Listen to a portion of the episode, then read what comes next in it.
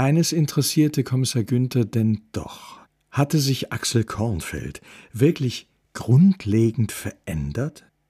Wenn ihn nicht alles täuschte, hatte er sogar ein wenig abgenommen, achtete mehr auf seine Kleidung, war stets aufmerksam gegenüber seiner Rosi. All das gab es früher nie. Äh, Herr Mulweize, nimmst du was? Wie? Medikamente? Nee. Vitamine? Das auch nicht, aber ich muss zugeben, ich tu was für mich persönlich. Bissel Sport und vor allem Meditation. Du durch meditiere? Kinder, das machen heut viele. Das gibt's heut überall. Im Rote Ochse, du is a eine, die wo das anbietet. Aber meins, das is speziell. Meditation bloß Männers. Heit hab ich wieder. Weich was, Günder, ich nehm dich grad mit. Husch Lust? Eigentlich sollte er ihn darauf aufmerksam machen, dass es sich bei dem Angebot im Roten Ochsen nicht um Meditation, sondern um Mediation handelte. Aber erstens, vor was? Und zweitens, was soll's?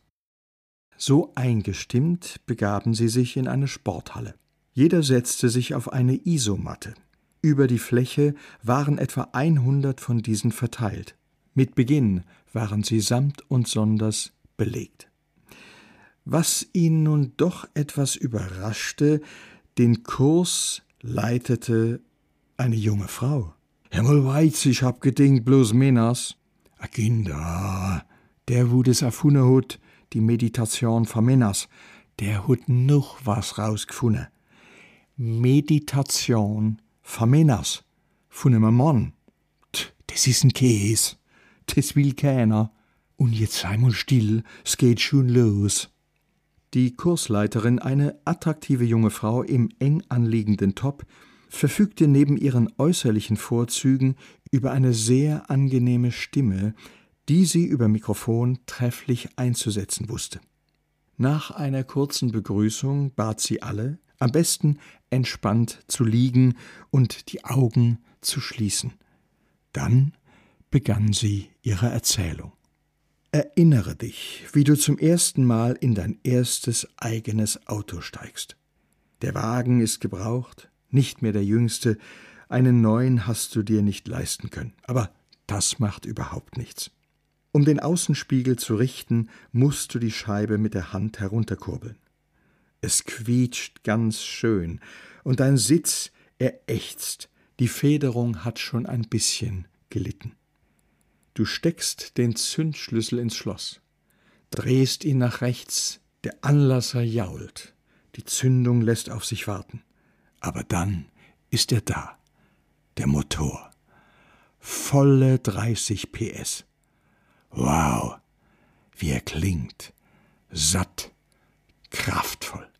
Mit dem Gaspedal lässt du ihn noch ein wenig mehr schnurren. Du spürst, wie der Wagen vibriert.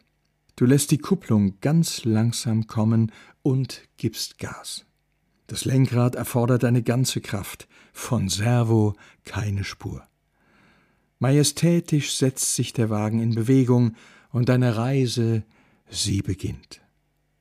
Die Vorstellung fiel Kommissar Günther tatsächlich überhaupt nicht schwer. Er hatte nicht nur augenblicklich seinen alten VW Käfer vor Augen, er hörte den Boxermotor im Heck, und er roch sie, die siebziger Jahre. Mucksmäuschenstill war es von Seiten der Männer in der Halle, während die junge Frau sprach, wie der Wagen einen um den anderen Hügel im Kraichgau nahm, wie immer wieder der zweite Gang eingelegt werden musste und sogar einmal der erste vonnöten war, mit Zwischengas, denn die Schaltung war noch nicht synchronisiert. Kommissar Günther verlor jedes Zeitgefühl. Was war das? Ein Geräusch?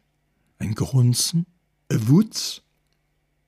Sie war wahrlich eine Expertin für solche Meditationsreisen. Und sie hatte ein feines Gespür für das richtige Timing.